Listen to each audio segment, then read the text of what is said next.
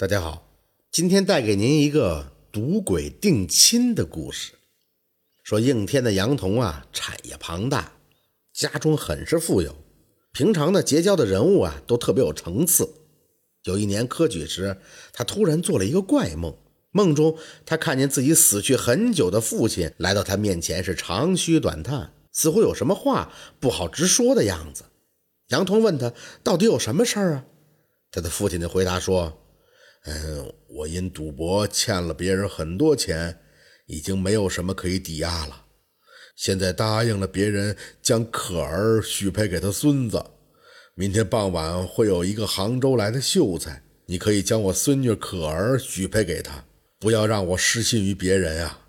杨童的父亲生前是十分的好赌，他在梦中听了这些以后，就数了父亲不应该这样做。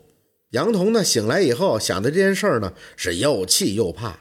他只有一女杨可儿，才刚满十七岁，一直以来啊，都十分的疼惜她。到了第二天晚上，果然有一个秀才前来借宿，说是杭州人，姓王。杨童这才相信自己父亲在阴间赌博的事情。他去见了这个王生，感觉此人相貌平平，穷酸迂腐，不像是当官的料。招他作婿，简直是糟蹋了自己的女儿，就不想按照他父亲交代的办。杨童呢，好生的招待了王生一番，又送了些银子。第二天，让下人用马车送王生往城中考试去了。做完这些以后，王生也很感恩他。杨童心道，为他做了这些，应该也差不多了吧？没成想，当天夜里，杨童的父亲又托梦来催促他说。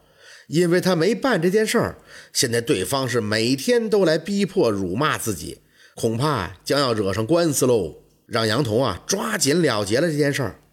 杨童听了后，只好拖延说：“等秋闱放榜再办此事。当前王生应该以学业为紧要。”杨童这般回答，只是想拖延些时日，再想个法子毁去这门亲事罢了。没成想，乡试放榜后，这个不被他看好的王生却金榜题名，中了举人。杨童知道后，高兴极了。他派人将王生接到家里，连夜缝制了新衣，将这王生换了个遍，并置办宴席庆贺。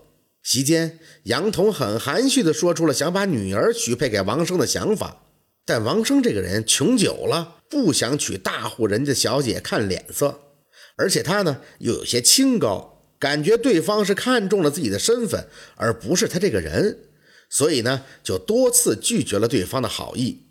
杨童听了后感到很意外，怀疑对方的祖父并没有给他托梦。当夜，王生就梦见他的祖父前来对他说：“当初啊，我看家里穷，怕没人肯嫁给你，就胡乱说了一门亲事。”谁知道我们家也有扬眉吐气的一天，现在不是谁都能配上你了。但我已经与人有约定了，要想反悔，别人又逼迫的紧，这样下去是要吃官司喽。我看你就委屈一下，答应与杨家这门亲事吧。王生醒来后考虑良久，不想为难已经离世的祖父，于是呢就去找杨童答应了此事。为他和杨可儿备上马车礼品，伺候的仆人两三名，让他们先回家报信儿，待双方父母议定大喜的日期以后再行完婚。王生和杨可儿相处了些时日，才发现他虽出生大户，然而知书达理，与人为善，没有一般大小姐的任性和脾气，这才转郁为喜，将这双喜临门的喜讯带回了家。这就是赌鬼定亲的故事。好，今天的故事就到这里了，感谢您的收听。